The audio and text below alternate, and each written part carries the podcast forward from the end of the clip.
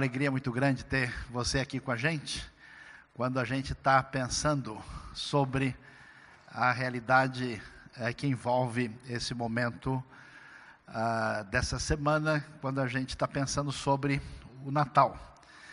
E nesse musical a gente falou, pensou um pouquinho sobre o nascimento de Jesus, entendeu, retomou certos textos bíblicos que a gente conhece. E esse é o momento em que todo mundo se volta para a realidade da doação. Nós mesmos aqui estamos pensando e refletindo sobre essa realidade ah, é, que envolve a realidade da doação, é, que tem a ver é, com que a IBNU está tentando ajudar e ofertar aqueles que vêm de um contexto refugiado e que estão numa situação de sofrimento. Mas quando a gente pensa em doação, parece tudo beleza, parece tudo especial, assim, normal, mas a pergunta que a gente tem que levantar é: será que doação realmente tem a ver com isso?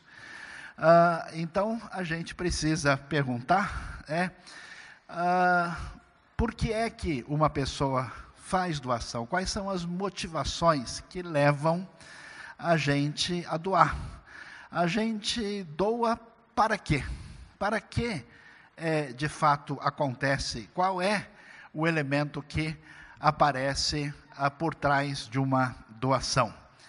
É, portanto, é, a gente vai descobrir que muitas pessoas fazem uma doação motivada pelas questões mais variadas possíveis. Tem gente, por exemplo, que faz uma doação uh, por razões meramente políticas. A gente sabe disso, né? Tem pessoas que mexem aqui, mexem ali, numa situação, num lugar, para poder, uh, através da sua doação, é, conseguir resultados favoráveis àquilo que está fazendo. Mas a gente pergunta: para que a gente tem doação? Quais são os motivos? Vamos ver aí as possibilidades que surgem nesse cenário uh, de doação.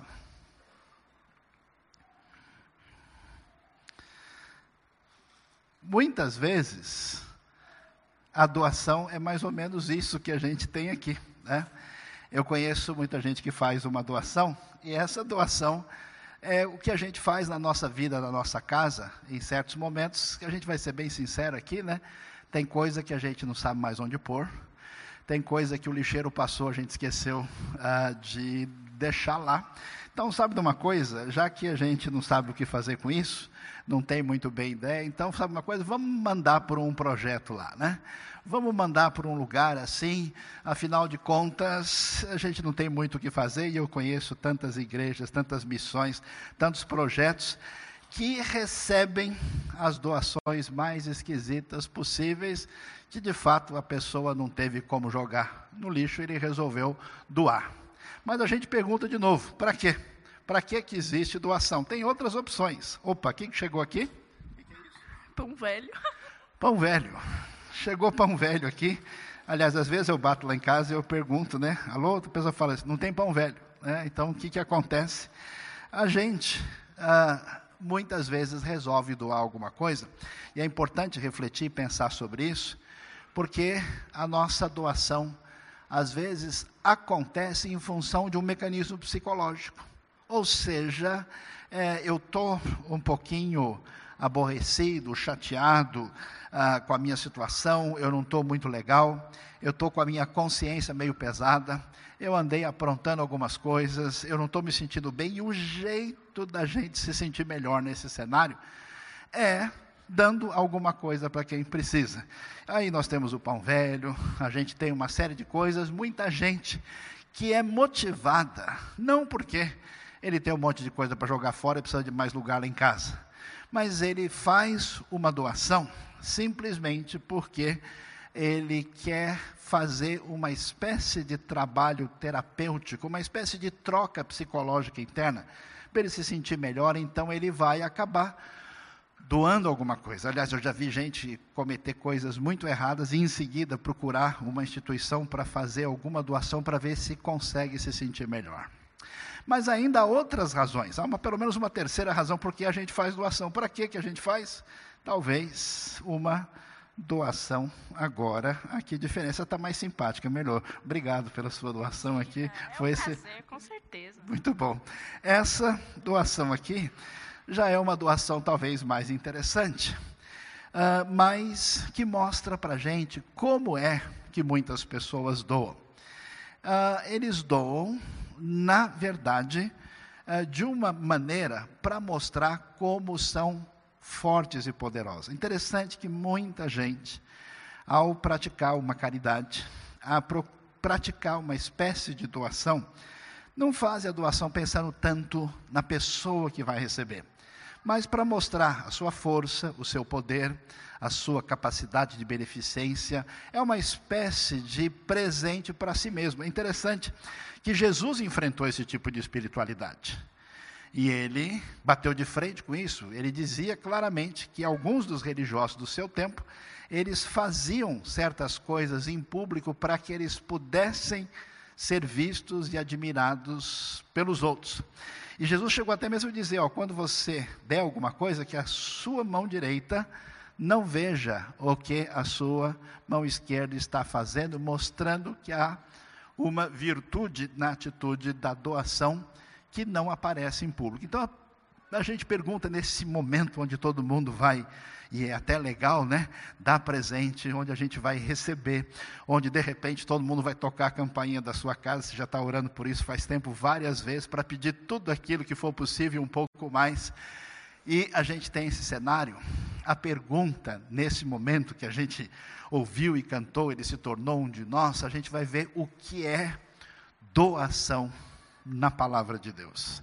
A Bíblia nos diz em João 3,16, o texto talvez mais recitado na tradição cristã, que diz exatamente que Deus amou o mundo de tal maneira que ele doou, ele fez uma doação, ele entregou um presente, ele resolveu dar, não veio mostrar que ele é superior a ninguém, não veio jogar fora o lixo que não estava lá, não veio de maneira alguma tentar aplacar uma dificuldade, mas ele deu o seu filho de tal maneira para que toda pessoa que deposite a sua confiança, que nele crê, tenha a vida eterna.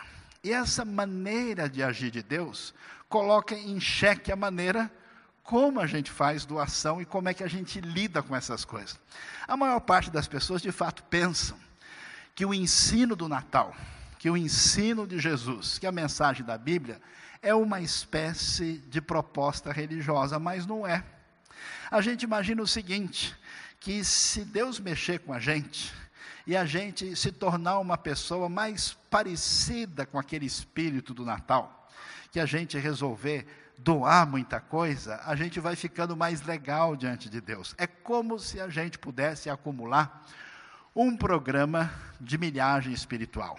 E eu conheço muita gente que, inclusive, você não consegue ficar cinco minutos do lado da pessoa, que logo ele começa a mostrar, assim, a, a, uma série de coisas que ele faz e tem uma espécie de orgulho e satisfação. O que é que a Bíblia nos ensina? A Bíblia vai mostrar para a gente que doação de verdade é uma doação que acontece a partir de uma atitude chamada amor incondicional. A partir do interesse completo no bem-estar da pessoa, sem receber nada em troca. Eu acho tão interessante, eu, eu conheço muitas pessoas que através dos anos eu tenho visto tentar ajudar os outros, mas é difícil. Porque na primeira ingratidão a pessoa fica revoltada e chuta o balde e fala: agora eu não faço mais nada. No primeiro momento difícil, no primeiro descompasso, a pessoa não quer mais saber e larga e abandona tudo porque ele não consegue praticar esse amor incondicional. A Bíblia vai dizer para a gente que Deus fez a coisa muito diferente. Quando Deus resolveu começar a agir para nos presentear de verdade, ele foi atrás de um homem chamado Abraão. Interessante que a Bíblia nunca disse que Abraão procurou a Deus. Não, diz que Deus foi atrás dele de maneira incondicional, disse Abraão: Olha, eu estou contigo e eu vou fazer um acordo com você que nunca vai se quebrar. Depois, quando o povo de Israel ficou escravo e sofria no Egito, Deus não disse para eles: Ó oh, povo de Israel, primeiro vocês me obedeçam, primeiro vocês guardem os mandamentos, sejam bem religiosos, aí eu vou libertar vocês. Não, Deus fez o contrário. Ele libertou o povo primeiro, ele tirou todo mundo lá, e depois que esse povo estava liberto com seu líder Moisés, aí sim explicou as suas orientações e a sua instrução, as suas leis para esse povo. Da mesma maneira, Deus mandou Jesus para que a gente engavetasse, atenção, essa é a tarde do engavetamento. A gente engavetasse todos os nossos planos e querer dizer: Deus, o Senhor vai uh, ser legal comigo porque eu sou uma pessoa que vai à igreja. Deus, o Senhor vai ser legal comigo porque eu sou uma pessoa religiosa, eu faço orações. Deus, o Senhor vai ser legal comigo porque esse ano eu ajudei muitos pobres. Deus, o Senhor vai ser legal comigo porque eu ajudei os refugiados. Deus, o Senhor vai ser uma pessoa que vai abençoar minha família porque eu fiz tantas coisas assim. A Bíblia vai dizer que pela graça nós somos salvos por meio da fé. Isso não vem de nós, é um presente de Deus, não vem do que a gente faz, não vem das nossas obras, para que ninguém se sinta orgulhoso. Eu não sei se você tinha entendido isso. Se você entende que a história de Jesus e o seu ensinamento significa simplesmente aceitar um presente de amor incondicional, onde você entra com a apresentação dos seus erros, o seu arrependimento e a recepção desse presente, que significa perdão e aceitação completa diante de Deus. Nenhum dos nossos planos pode comprar a Deus e funcionar com base na doação humana. Agora, para a gente que já conhece essa história e já recebeu Jesus na nossa vida, a pergunta fica: qual é o grau da nossa gratidão? Qual é a felicidade que vem da nossa vida?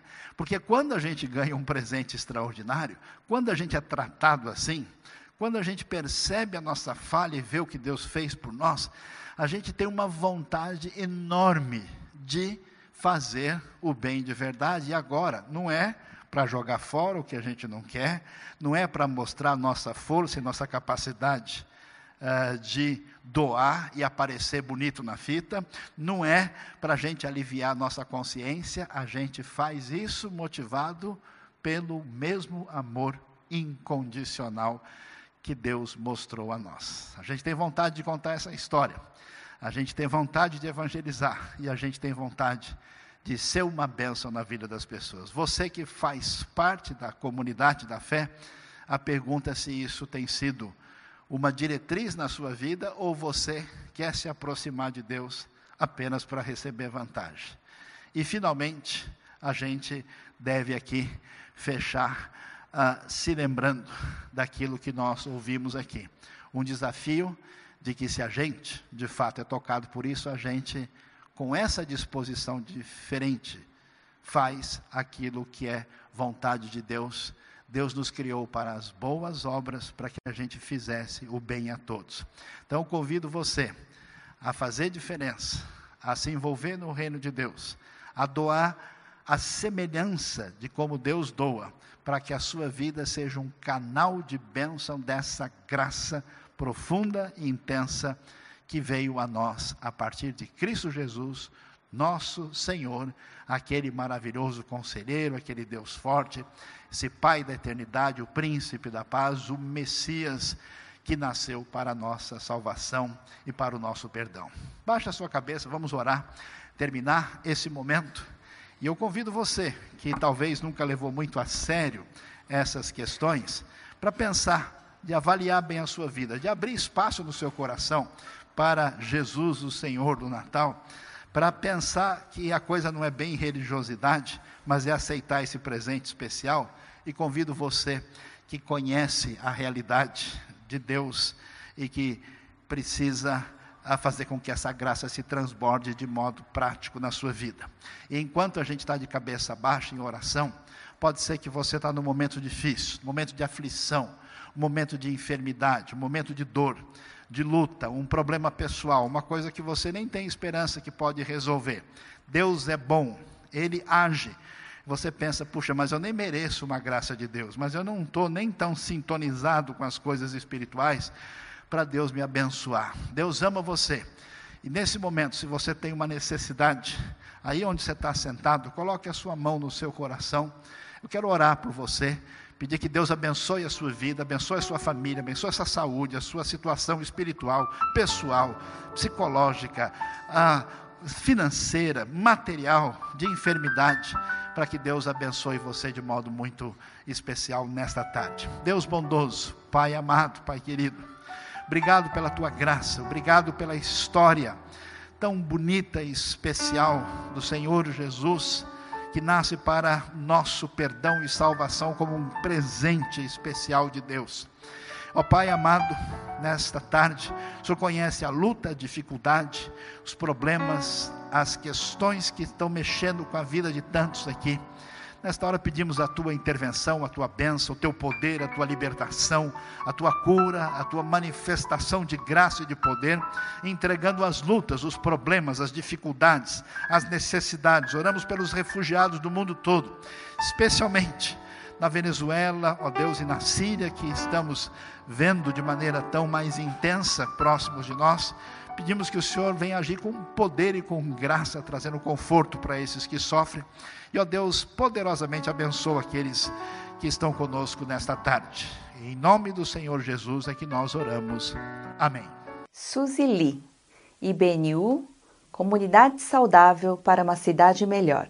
Contribua para os projetos do Reino na IBNU.